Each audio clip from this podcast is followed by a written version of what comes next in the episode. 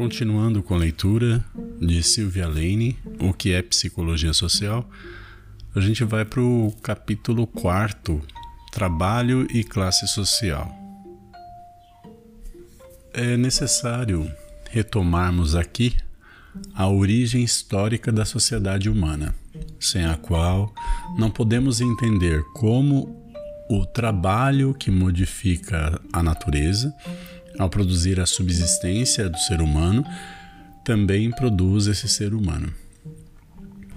Quando tratamos da linguagem, mencionamos a sua origem relacionada à necessidade de cooperação entre os homens para produzirem seus meios de sobrevivência, isto é, o trabalho. Sem dúvida, este princípio ainda é válido para os dias de hoje, somente que, Dada a complexidade crescente e as formas como cada sociedade, em cada época, enfrentou suas contradições, foram criadas novas relações de produção da vida material, ou seja, formas de sobrevivência que geram relações sociais necessárias para manter essas relações de produção. Portanto, a análise do que significa o trabalho para o indivíduo deverá ser baseada nas condições atuais da nossa sociedade capitalista. O que significa que a produção dos bens materiais, além de atender à subsistência social, visa o lucro e o aumento do capital e, para tanto, deve necessariamente explorar a força de trabalho de muitos. É no processo de acumulação de bens que o capital se apodera dos meios de produção fazendo com que a mercadoria não seja apenas o produto fabricado, mas também a força de trabalho e as próprias relações sociais decorrentes no processo. Em outras palavras, os homens se tornam mercadorias. Desta forma, o capitalismo implica na existência de duas classes sociais: uma que detém o capital e os meios de produção, o empresário, o grande empresário, o que detém o meio de fazer o objeto, o dono da indústria, e outra que vende sua força de trabalho, ou seja, é explorada e dominada pelos poucos proprietários de indústrias, fazendas, bancos que necessitam do lucro gerado pelo trabalho de muitos para a manutenção do seu poder através da acumulação crescente de bens é esta contradição fundamental da sociedade capitalista que a ideologia dominante procura encobrir, não de forma consciente ou premeditada, mas decorrente da própria visão, da própria divisão de trabalho em intelectual e manual, cabendo à classe dominante o pensar a própria sociedade e assim, decorrente da sua posição social, criar explicações a partir de uma visão fragmentada da sociedade. Nenhum patrão concordaria em afirmar que ele explora o trabalhador. Ao contrário, ele provavelmente dirá que os homens são naturalmente diferentes, apesar das condições serem iguais para todos, e que uns são mais aptos e capazes que outros para certas funções, e que em qualquer sociedade é necessário existir os que decidem e os que executam. E por aí vai. Resumindo, podemos ver como, através do trabalho produtivo da sociedade, se constituem classes sociais antagônicas, contraditórias, que por sua vez determinam as relações sociais entre os indivíduos. Conforme o lugar onde o indivíduo se inserir, ele será esperado, dele será esperado o desempenho de determinadas atividades que garantam a manutenção da relação de produção, das relações de produção e, consequentemente, da manutenção das classes sociais como elas são. É dentro desse contexto que iremos analisar no nível psicossocial o significado de trabalho como atividades realizadas por indivíduos. Atividades estas produzidas pela sociedade a qual eles pertencem. No nível individual, a atividade decorre de uma necessidade sentida e objetivada em coisas, sente-se fome, sente-se a necessidade de comer algo. Se o nosso sujeito estiver no mato, este algo será provavelmente uma fruta e sua atividade se caracterizará por uma sequência de ações ou comportamentos de procura de se dirigir para um local onde haja árvores frutíferas e por aí vai.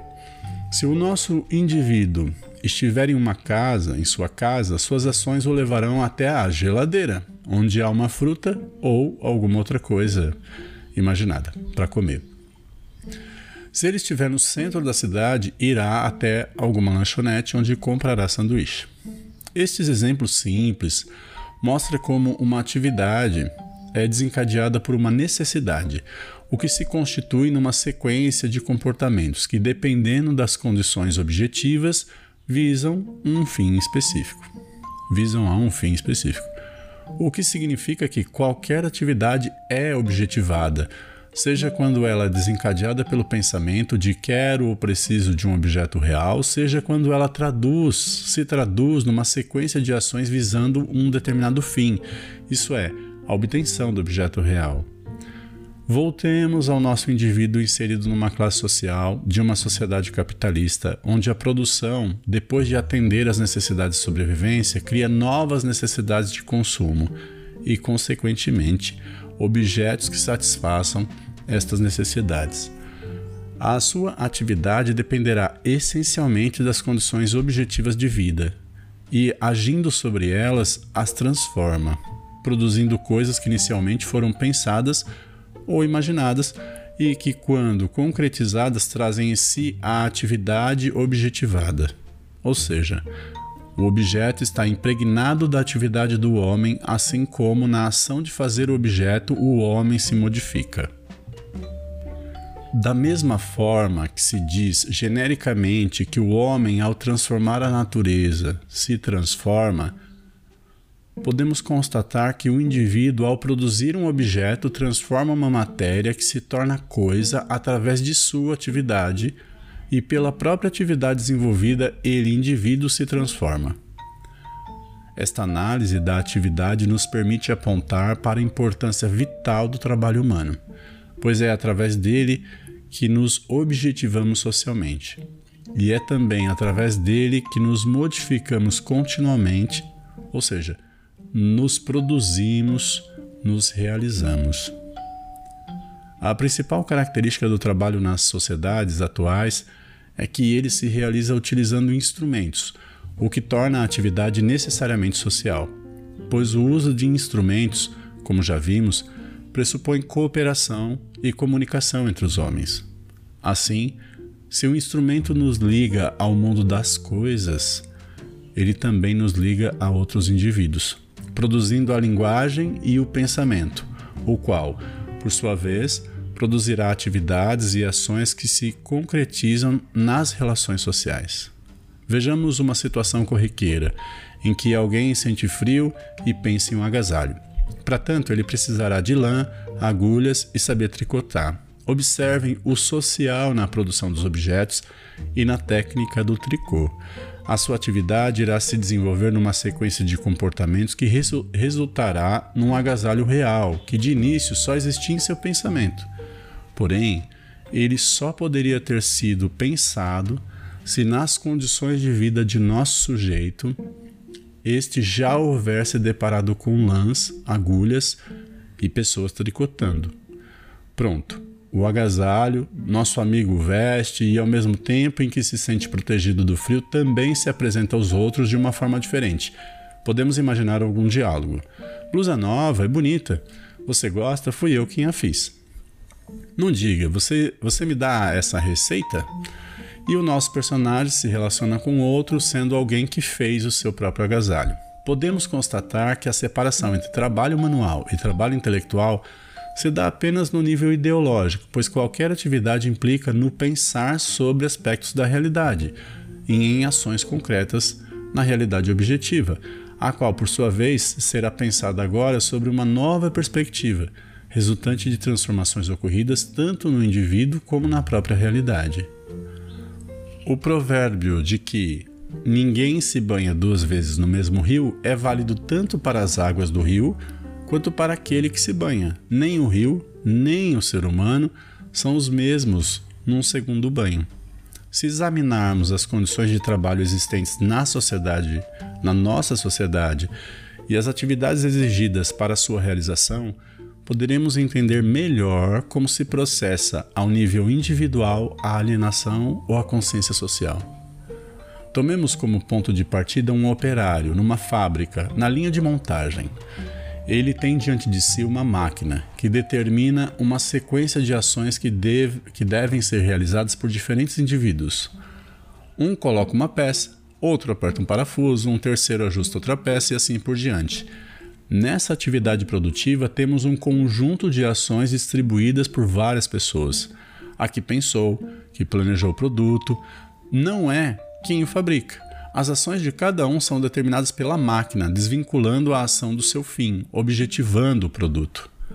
O que não ocorre então com esses operários? Ele pensa sobre o produto que está fabricando, ou seja, o sujeito que está ali na máquina está pensando sobre o produto que está fabricando. Ele pensa a respeito da máquina que o controla, mas nas relações de trabalho, esse seu pensar é irrelevante. A gente que é paga para pensar. Na atividade que vai resultar em produto, ele participa através de uma e sempre mesma ação, de uma cadeia complexa de ações. A cooperação entre muitos é, medida, é mediada pela máquina e não mais pela comunicação entre uma pessoa e outra. E o produto final tem tão ínfima parcela de sua atividade que ele não se reconhece no objeto fabrica, fabricado. É neste processo que o trabalhador se despersonaliza, se torna parte da máquina. Suas ações são apenas força de trabalho que ele vende, são mercadorias e, como tal, alienáveis, alienadas. Na medida em que ele deixa de pensar suas próprias ações em termos de cooperação existente entre ele e seus colegas, pois esta é oculta pela máquina, instrumento que participa da, na realização de uma atividade que gera um produto.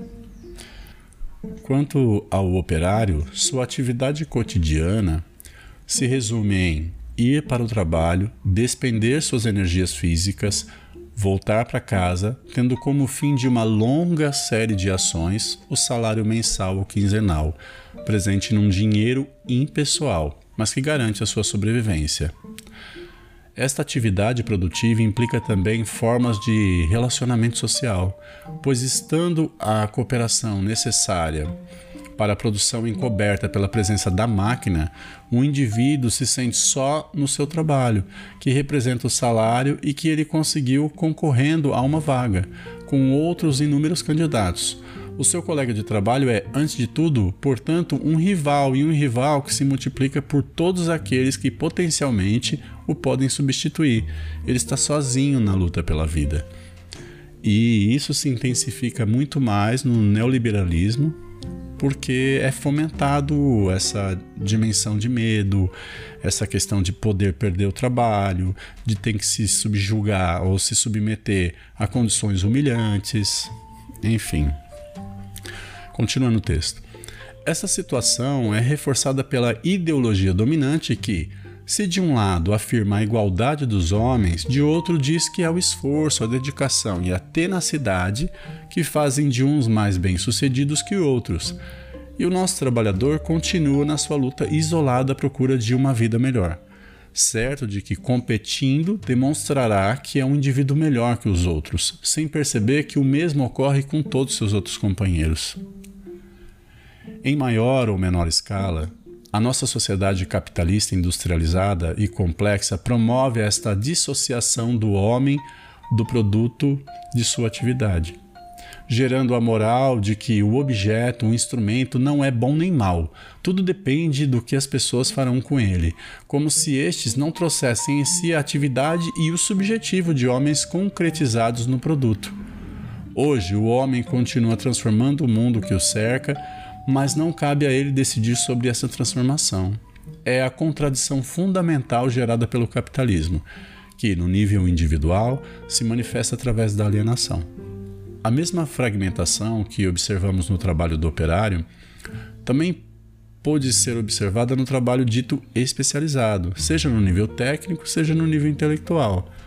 Quando acima afirmamos que não cabe a ele decidir, é porque haverá especialistas que irão analisar cada um certos aspectos da transformação para dizer se ela é ou boa ou má. Como exemplo, poderíamos citar os especialistas sobre poluição do meio ambiente, que a detectam como um fenômeno natural e procuram corretivos, como se esta não fosse produzida socialmente. O mesmo fato podemos constatar em relação ao trabalho intelectual especializado. Se o operário é negado, se ao operário é negado pensar de sua atividade, ao intelectual é negado o fazer de sua atividade. A ele cabe apenas produzir ideias, desenvolver estudos, para alguns poucos, em geral detentores do poder na sociedade, e que entendem a linguagem abstrata, esotérica do intelectual e que farão uso dessa produção de acordo com perspectivas da classe social a qual pertencem. E observe-se que quanto mais especializado for o estudo, mais ele se atém a uma linguagem fechada, hermética, que poucos entendem.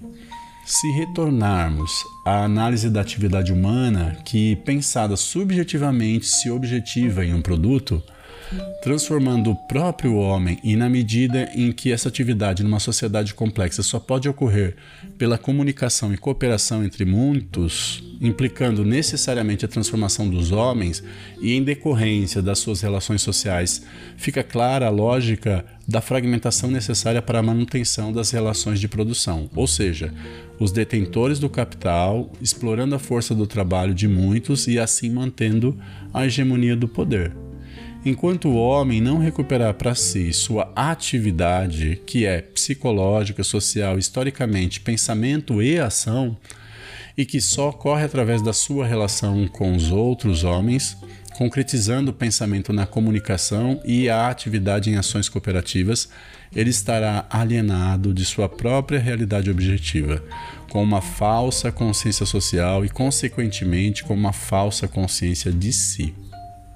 No capítulo anterior, mostramos como a instituição cristaliza relações de poder, reproduzindo as ações sociais e as relações de produção. No caso do trabalho, a mesma linha de análise poderia diluir o seu aspecto fundamental na produção da própria existência humana. Partimos da atividade como característica essencial da vida humana, que capaz de se pensar é também capaz de ações transformadoras da sociedade em que vive, as quais só ocorrerão através da recuperação, da recuperação do próprio trabalho, na participação da produção material da sobrevivência social. Porém, se partíssemos da institucionalização do trabalho e da definição de papéis, veríamos a atividade produtiva como uma entre outras possíveis, escondendo seu caráter fundamental, tanto para a realização de cada ser humano como para a existência da sociedade. O trabalho social, assim como a atividade do indivíduo, é a própria vida humana que se constrói continuamente. A qualidade dessa construção dependerá sempre da comunicação e cooperação entre os homens, e somente através destes é possível recuperar a história e detectar a contradição fundamental na relação de dominação de uma classe social por outra classe. A sequência da nossa análise permite constatar um fato crucial: a consciência de si, a consciência social e a consciência de classe são apenas produtos de um único processo decorrente da atividade humana, que é pensamento e ação, teoria e prática, que se concretizam através da cooperação entre homens na produção de suas próprias vidas. O indivíduo na comunidade. Então vamos lá. O indivíduo na comunidade. Se o capítulo anterior sobre o trabalho apresentou um quadro onde as saídas parecem ser poucas e difíceis, neste, o indivíduo na comunidade, analisaremos as propostas da psicologia comunitária, que vêm sendo sistematizadas dentro da psicologia social, como atividades de intervenção que visam a redução e o desenvolvimento da consciência social de grupos de convivência os mais diversos. É necessário lembrar que, apesar de central para a vida de um indivíduo, o trabalho remunerado não é a única atividade socialmente produtiva que ele desenvolve. Há uma série de necessidades que não são satisfeitas exclusivamente através do salário e que podem ser motivos para o agrupamento de pessoas visando a sua satisfação. É em torno dessas atividades que a psicologia comunitária propõe um sistema de intervenção. principalmente em sociedades capitalistas onde a mediação da ideologia dominante se faz sentir nas relações sociais desempenhadas na família, na escola e no trabalho, impedindo ou dificultando a criação de novas formas de relacionamento.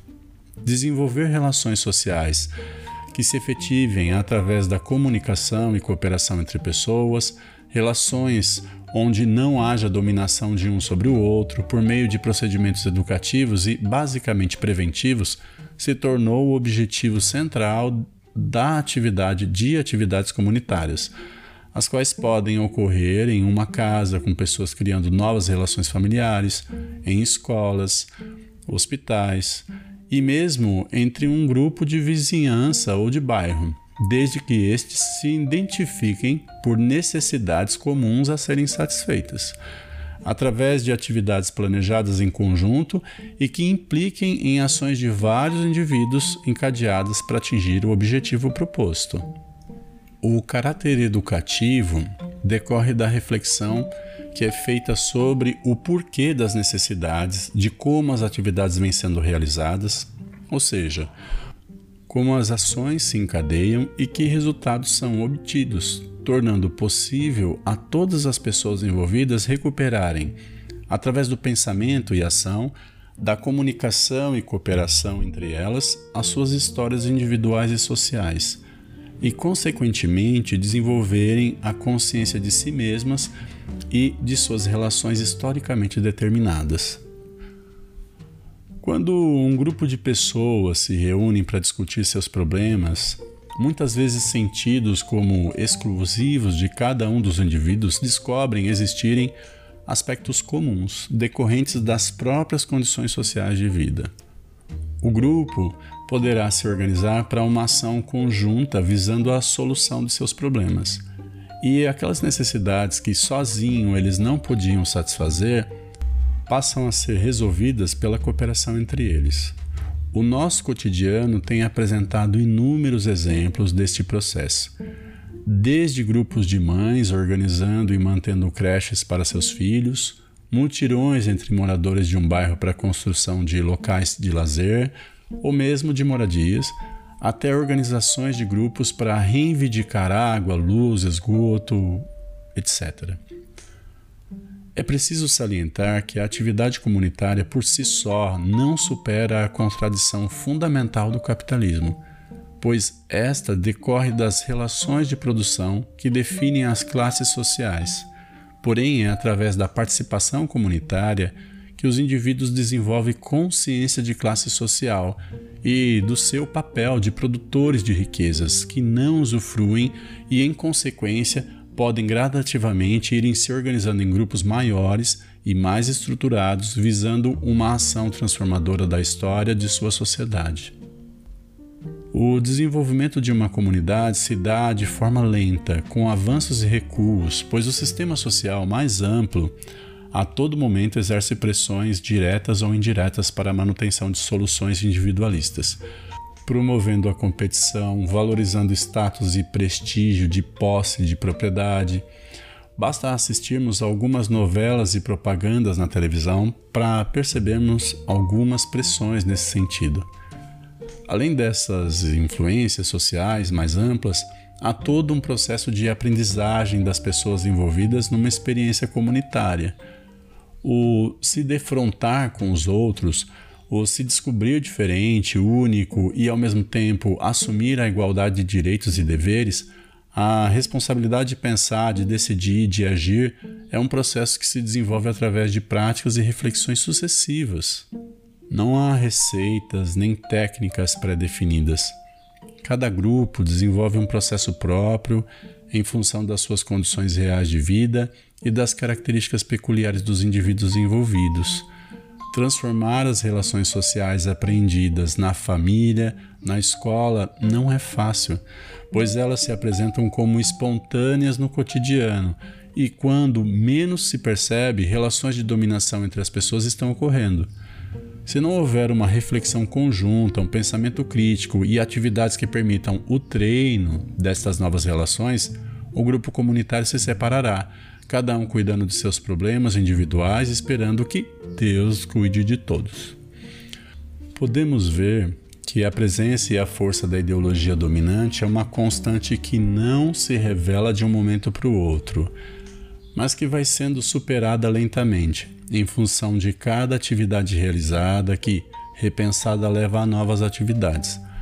A força da ideologia se dá não apenas na representação de mundo, mas nas ações decorrentes dessas representações. É o que explica por que tantas experiências comunitárias falharam, principalmente aquelas onde as relações são mais íntimas, como as implícitas em morar juntos para a manutenção do cotidiano.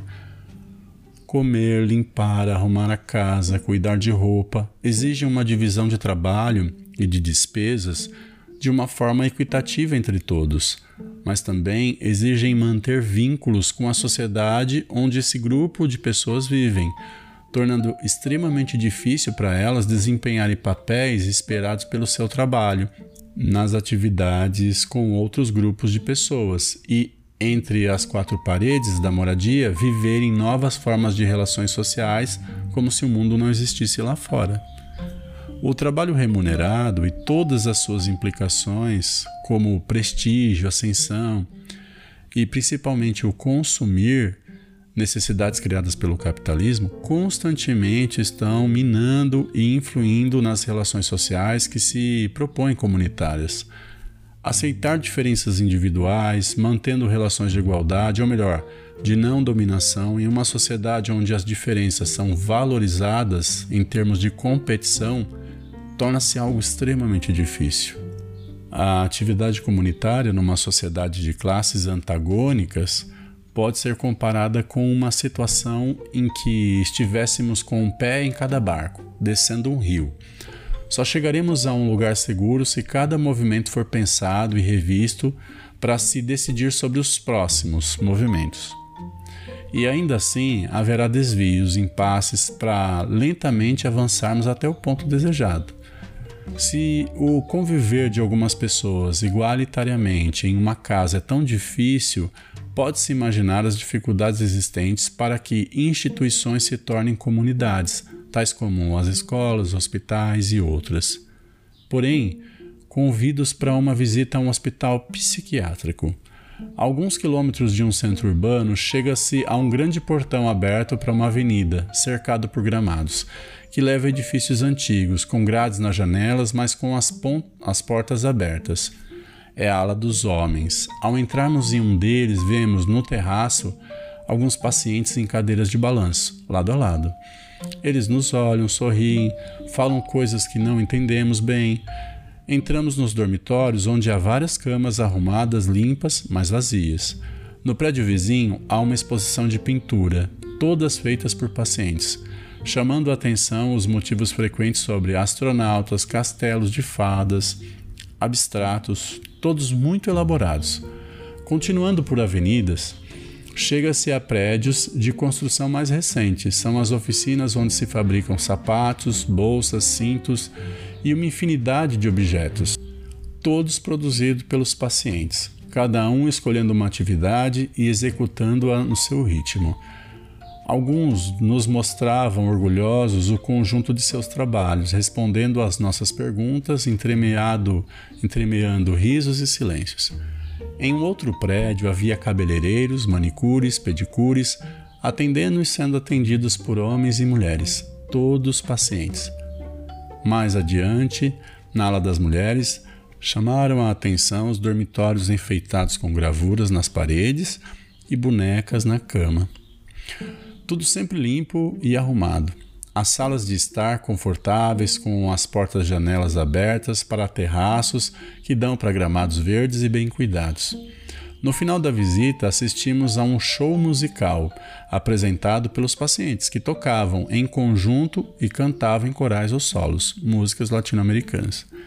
Durante todo o tempo de visita, sentia-se um ambiente descontraído, de respeito mútuo, e se é possível ocorrer em um hospital psiquiátrico uma atmosfera alegre, e tudo isso como decorrência de uma prática comunitária onde médicos, enfermeiras, psicólogos, pacientes se relacionam em base de igualdade, os pacientes estimulados a participarem em trabalhos pelos quais são remunerados mantendo vínculos com a realidade, sentindo-se úteis e respeitados, esta proposta estende-se além do hospital, envolvendo as famílias dos pacientes, preparando-os para visitas ou para as altas. Uma instituição desse tipo, porém, só é possível em uma sociedade que se propõe a ser toda ela estruturada em relações comunitárias e onde o cidadão respeitável é aquele que participa de grupos que decidem sobre o comum e que trabalha produtivamente para o bem de todos. Onde o antissocial é aquele cujas ações visam apenas benefícios próprios, considerando-se melhor que os outros. Essa sociedade é Cuba, que em apenas 20 anos de história conseguiu garantir para todos seus membros saúde e educação.